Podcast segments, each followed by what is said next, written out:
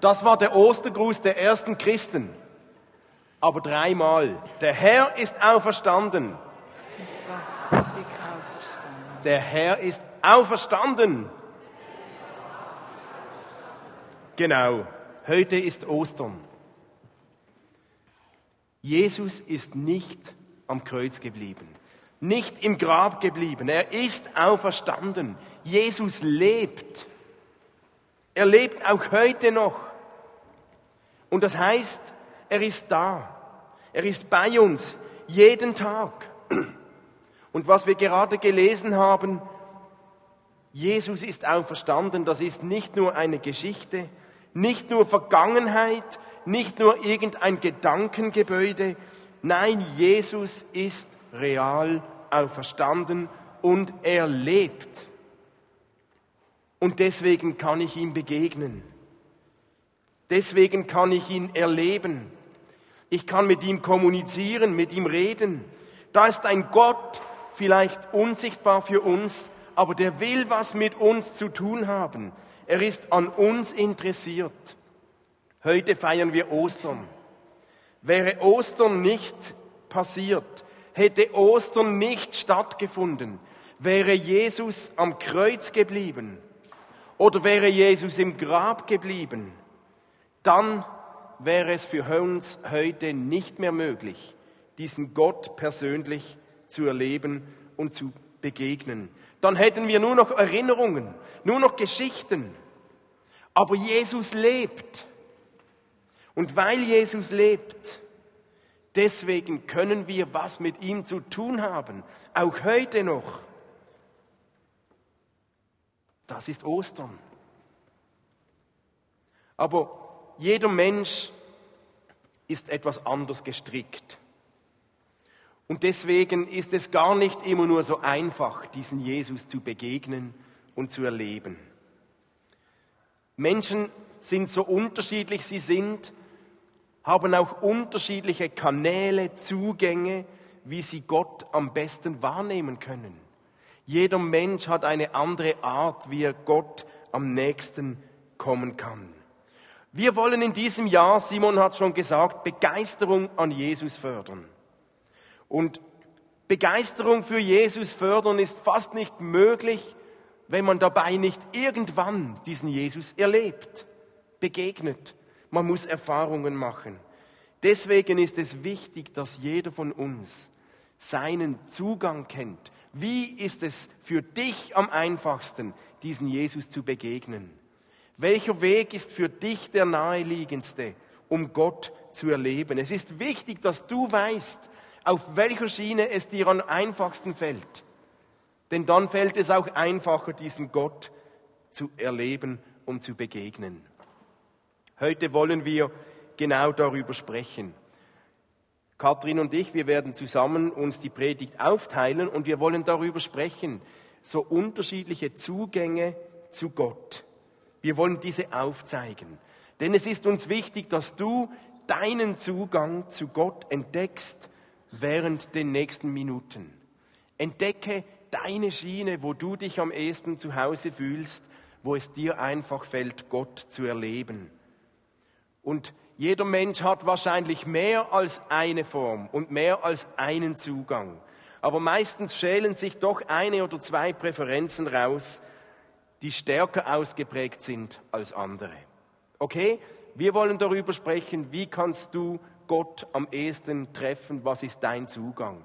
Das Spezielle heute, vielleicht habt ihr schon so was gehört über solche Zugänge, wir haben sieben Zugänge, über die wir sprechen möchten. Und wir haben jeden dieser Zugänge in der Ostergeschichte gefunden. Deswegen schauen wir zurück in die Geschichte nach Ostern, was da passiert ist und wollen euch aufzeigen, welche Zugänge wir bei Ostern tatsächlich finden. Der Anfang macht Katrin. Der Beginn ist am Karfreitag.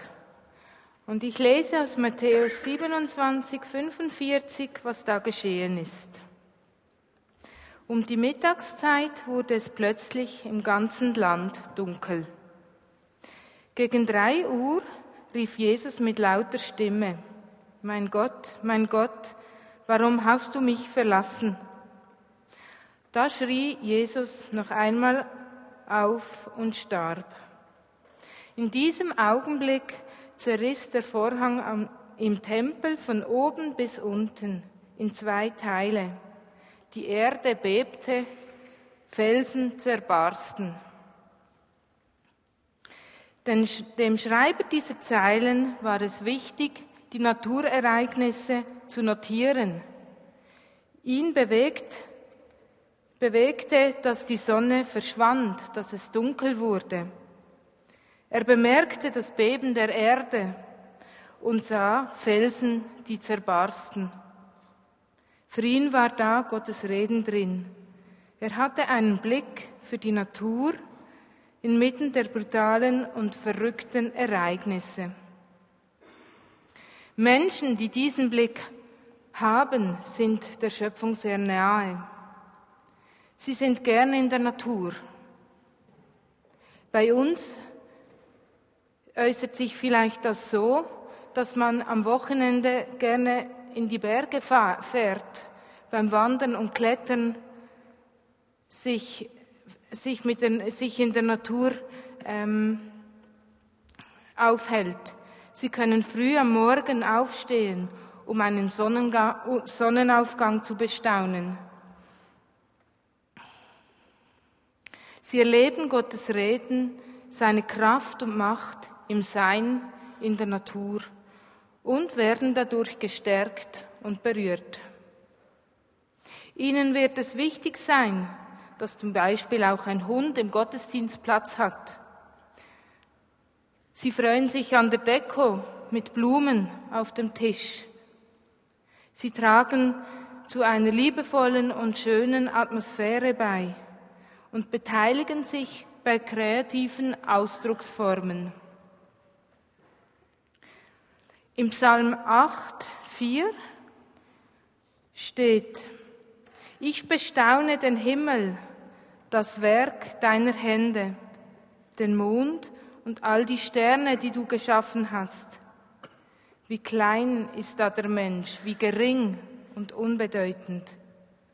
Und doch gibst du dich mit ihm ab und kümmerst dich um ihn.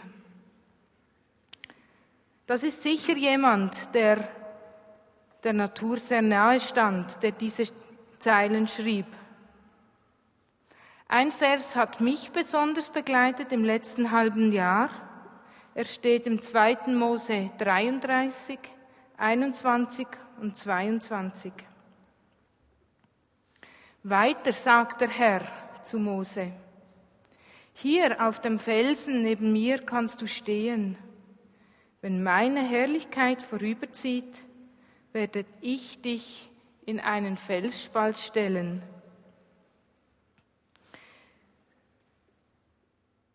Ähm, genau. Und dich mit meiner Hand bedecken, bis ich vorüber bin. Ich liebe persönlich diese Bildsprache und fühle mich angesprochen und es berührt mich. Das ist der beste Platz, den ich haben kann, auf einem Felsen neben meinem Gott.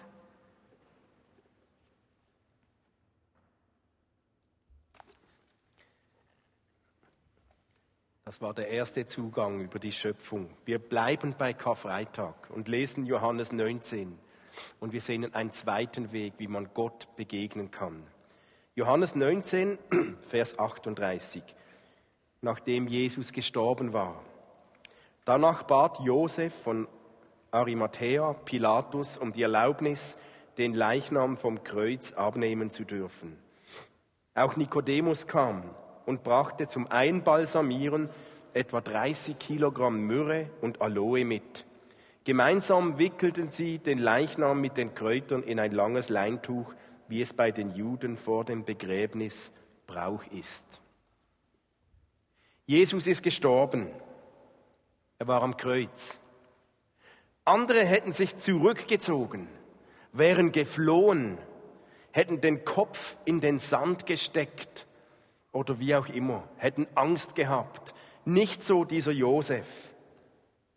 Er verarbeitete durch seine Hilfsbereitschaft, Er konnte zwar nichts mehr ändern, aber er konnte wenigstens ein bisschen helfen und das wenigste tun, das es gab, wenigstens ein paar Kräuter sammeln, zusammenstellen und wenigstens noch ein einigermaßen anständiges Begräbnis und Einbalsamierung ermöglichen. Es gibt Menschen, die fühlen sich Gott dann am nächsten, wenn sie etwas helfen können, wenn sie jemandem dienen können, dann spüren sie Gottes Kraft. Menschen, die diesen Zugang haben, die freuen sich, die spüren Gottes Gegenwart, wenn sie anderen helfen können.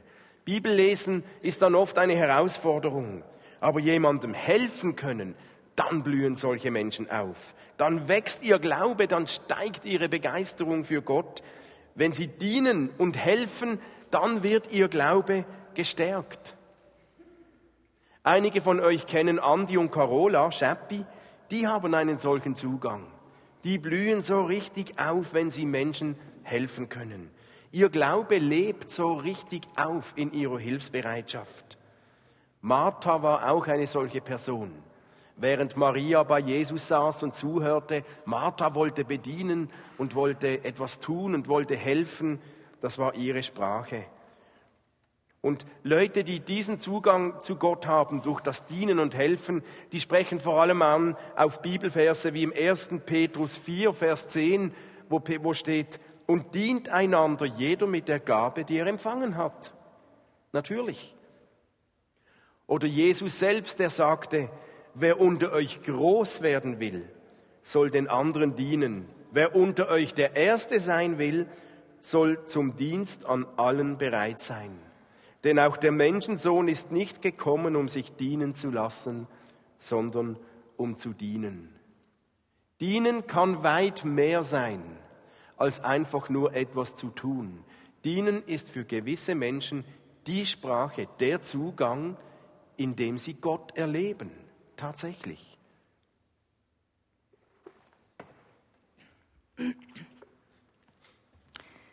Der Kar-Samstag wird so beschrieben im Lukas 23, 56.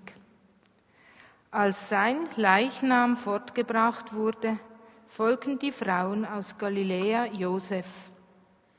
Und sie sahen das Grab, in das sie ihn legten. Dann gingen sie nach Hause und bereiteten Kräuter und Öle vor, um ihn einzubalsamieren. Doch als sie mit den Vorbereitungen fertig waren, war der Sabbat schon angebrochen und sie ruhten den ganzen Tag, wie es im Gesetz vorgeschrieben war. Für die einen ist es ein Gräuel, einen ganzen Tag zu ruhen. Wir haben ja solche daheim.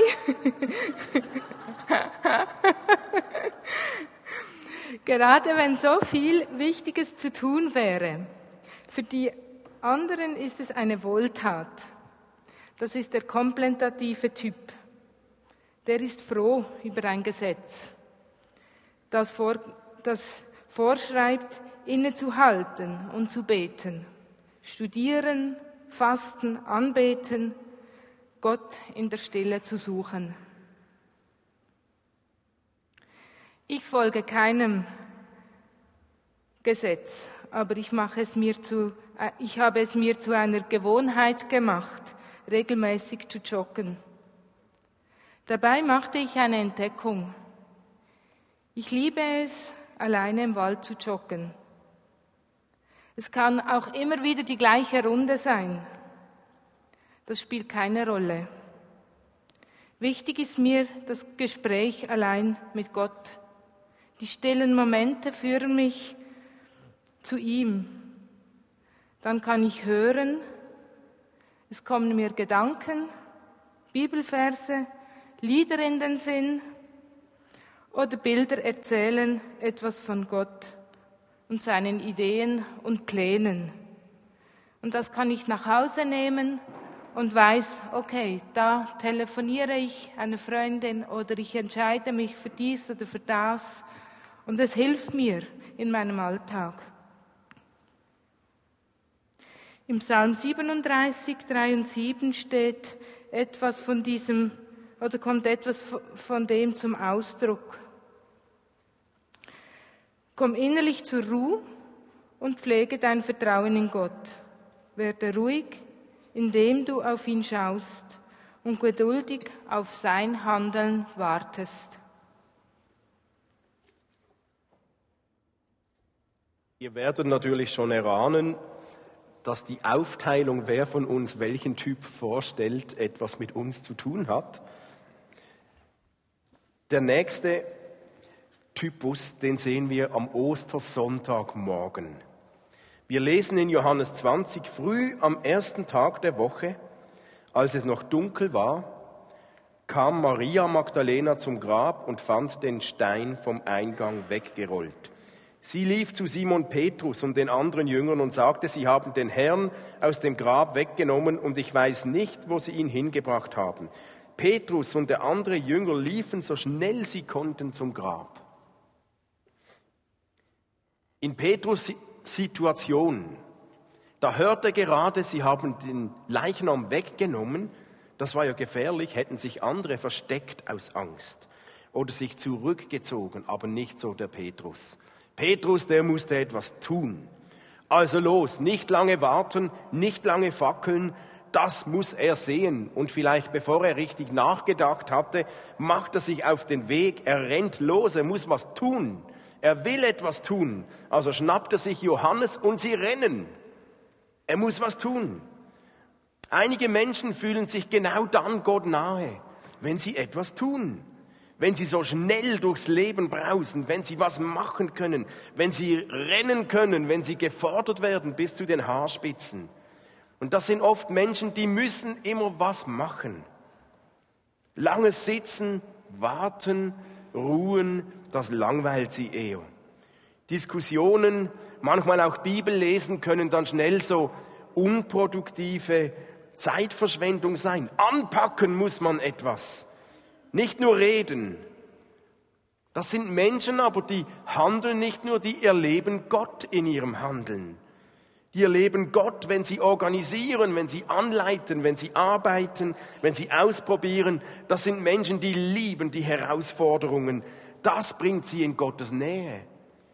Und oft haben solche Menschen viel mehr Ideen, als sie eigentlich umsetzen können. Sie sind Visionäre, zielstrebige, mutige Typen und erleben Gottes Nähe tatsächlich durch ihr Handeln, durch Taten. Es kann ein Zugang zu Gott sein. Gott erlebt man im Tun, im Umsetzen, im Handeln. Paulus war ja auch so einer. Paulus, der geschrieben hat im Philipper 3, ich meine nicht, dass ich es schon vollkommen bin und dass ich das Ziel schon erreicht habe. Ich laufe aber auf das Ziel zu, um es zu ergreifen, nachdem Jesus Christus von mir Besitz ergriffen hat.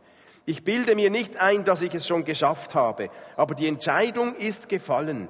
Ich lasse alles hinter mir und sehe nur noch, was vor mir liegt. Ich halte geradewegs auf das Ziel zu, um den Siegespreis zu gewinnen. Dieser Preis ist das ewige Leben, zu dem Gott mich berufen hat. Paulus. Sein Glaube, der zeigt sich im vorwärts, im etwas tun, im das Ziel nicht aus den Augen verlieren, drauf los, weitergehen, dranbleiben, der muss was tun, so richtig aktiv. Und es gibt einen aktiven, aktivistischen Typ, um Gott zu erleben. Vielleicht bist du auch so einer.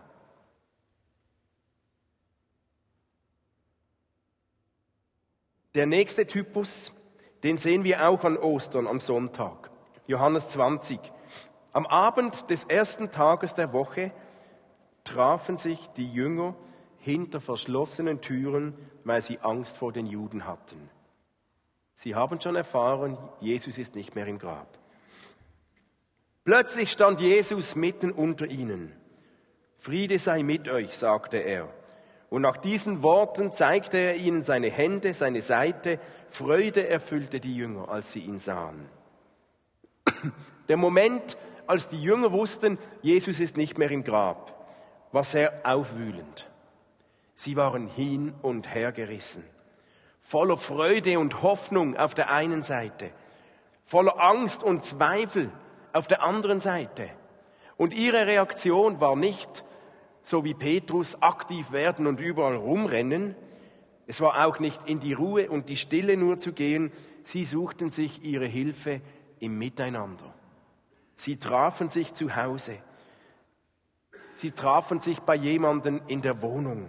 Und sie schöpften neue Kraft aus dieser Gemeinschaft. Sie schöpften gegenseitig Hoffnung und Mut. Und genau dieses Miteinander war ihr Zugang, um Gottes Kraft zu erleben.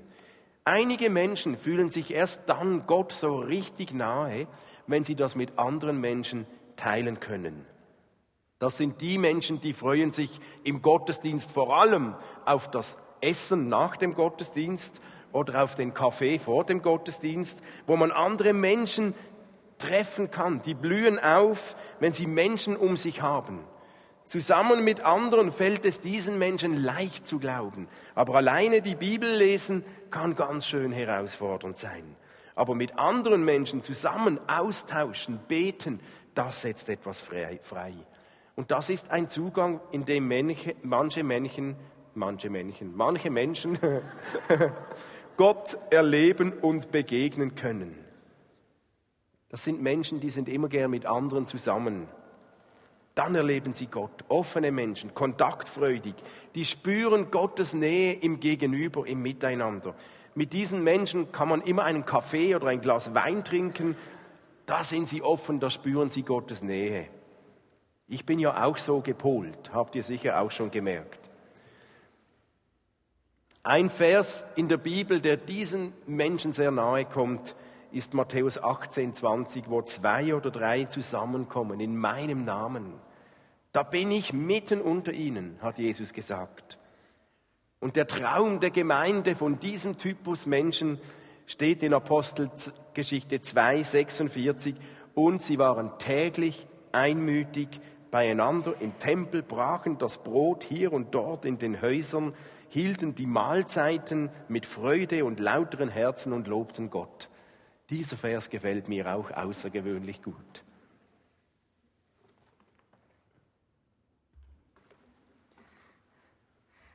Am Ostersonntag fand noch etwas statt, und zwar steht das im Johannes 20, 24. Einer der Jünger, Thomas genannt, war nicht dabei gewesen, als Jesus kam. Sie erzählten ihm, wir haben den Herrn gesehen, doch er erwiderte, das glaube ich nicht. Es sei denn, ich sehe die Wunden von den Nägeln in seinen Händen, berühre sie mit meinen Fingern und lege meine Hand in die Wunden an seiner Seite. Ja, der Thomas hatte große Zweifel. Es überstieg seinen Verstand, was da alles abging. Er wollte die Wunden bei Jesus mit eigenen Augen sehen um sicher zu sein, dass das, was seine Freundin ihm sagten, auch stimmte. Und wir können die Geschichte mit eigenen Augen in der Bibel lesen. Das ist der intellektuelle Typ, der liest und studiert, um Jesus näher zu begegnen. Seine Begeisterung für Jesus wächst mit dem Studium der Bibel. Er freut sich am meisten auf die Predigt. Er studiert liebend gern die Bibel und diskutiert mit anderen darüber. Die Martin kennen, wissen, dass er wirklich da uns vorausgeht oder mir vorausgeht mit seiner Begeisterung für das Bibellesen, für das Predigen, für das Studium. Im Psalm 1, 2 und 3 ist auch so ein Mensch beschrieben. Wie glücklich ist ein Mensch, der Freude, Freude findet an den Weisungen des Herrn, der Tag und Nacht in seinem Gesetz liest und darüber nachdenkt. Er gleicht einem Baum, der am Wasser steht. Jahr für Jahr trägt er Frucht, sein Laub bleibt grün und frisch. Oder im Psalm 119 steht, Dein Wort ist eine Leuchte für mein Leben. Es gibt mir Licht für jeden nächsten Schritt.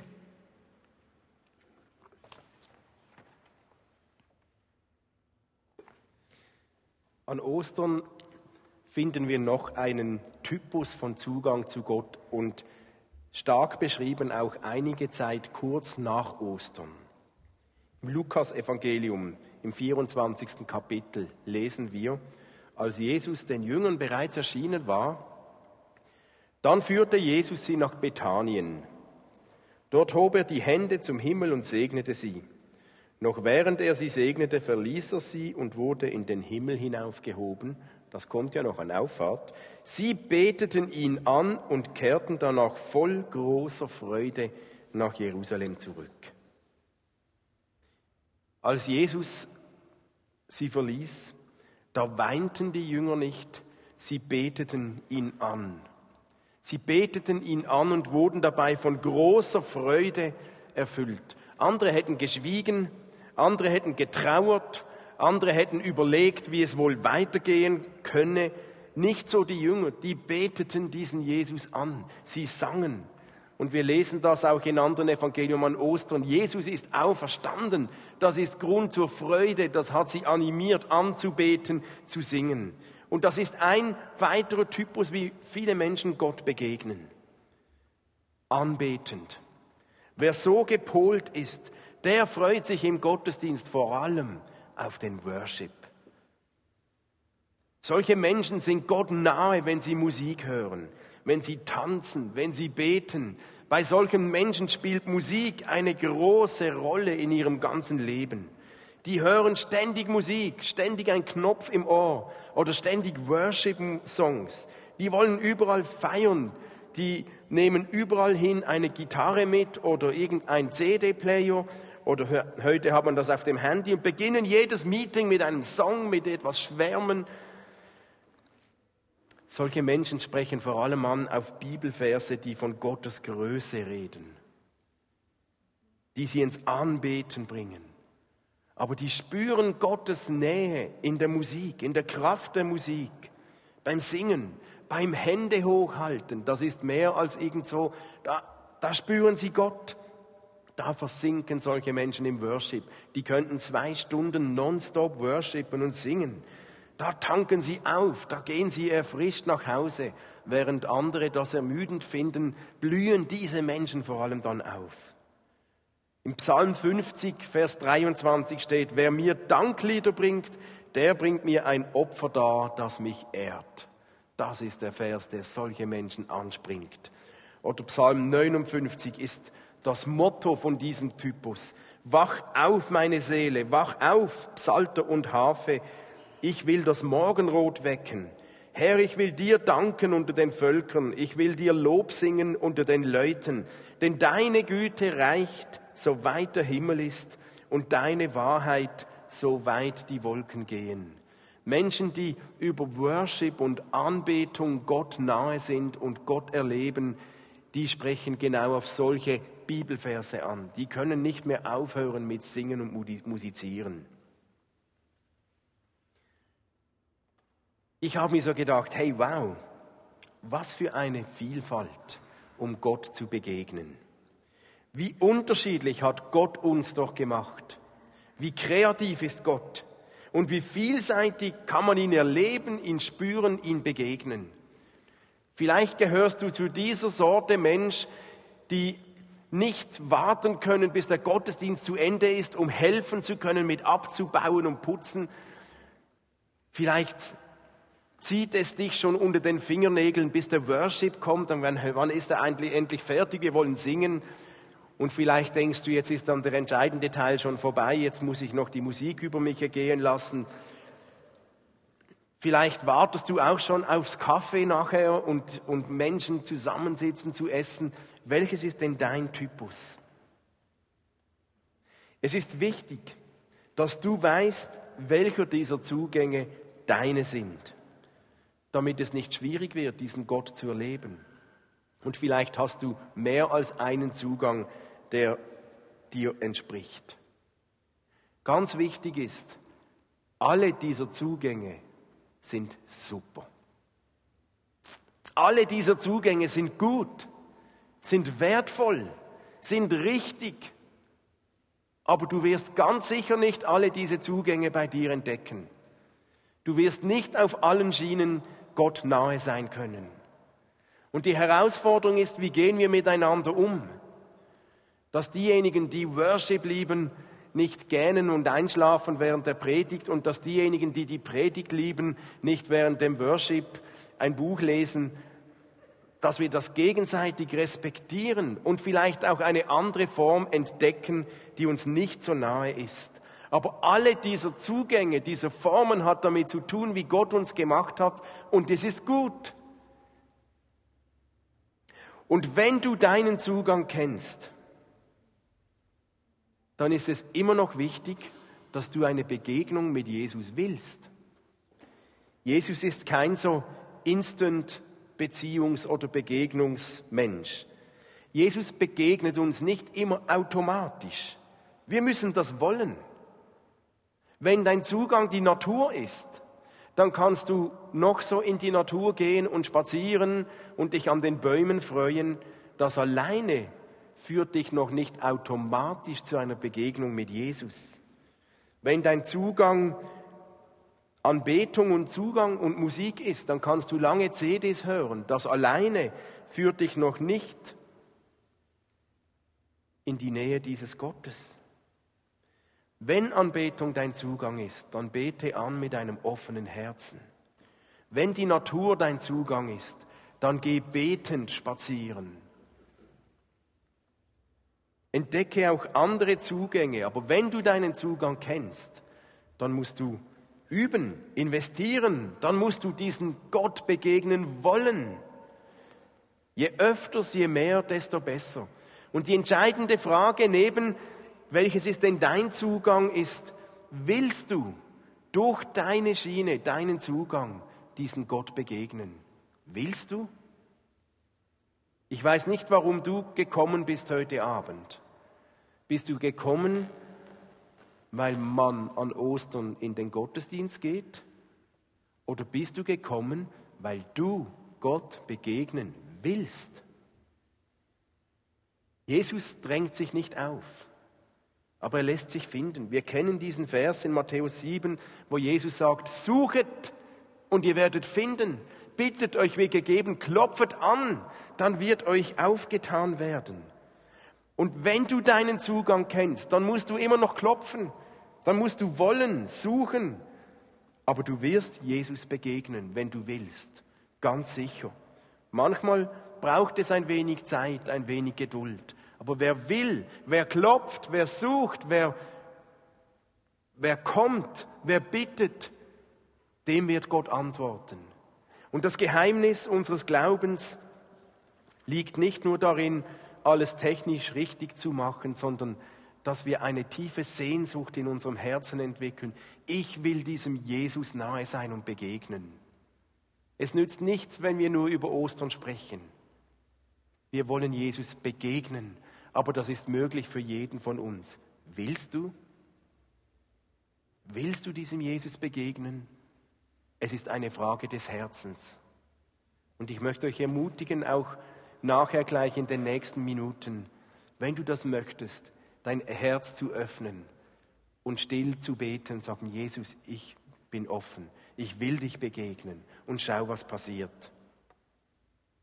Vielleicht eine Schlussbemerkung. Jeder dieser Zugänge ist wertvoll und gut. Aber jeder dieser Zugänge hat neben den Stärken und dem Tollen, was drin liegt, auch gewisse Gefahren zur Einseitigkeit. Und es ist gut, sich bewusst zu sein, auch welche Gefahren bei jedem Zugang liegt.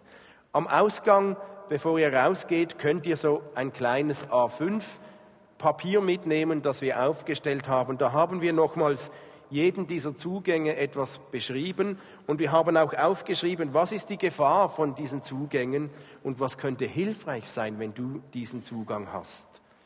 Also nehmt doch das gerne mit, wenn ihr rausgeht. Ihr könnt das gerne mit nach Hause nehmen und selbst noch studieren. Die Band kann schon mal kommen. Wir möchten jetzt zwei dieser Zugänge praktizieren. Da ist es gut, wenn du dir auch überlegst, welcher Zugang ist dir am nächsten Und wenn es nicht einer dieser beiden ist, den wir jetzt praktizieren, dann möchte ich dich ermutigen, dich darauf einzulassen und vielleicht einen neuen Zugang zu entdecken. Wir möchten den kontemplativen Zugang üben.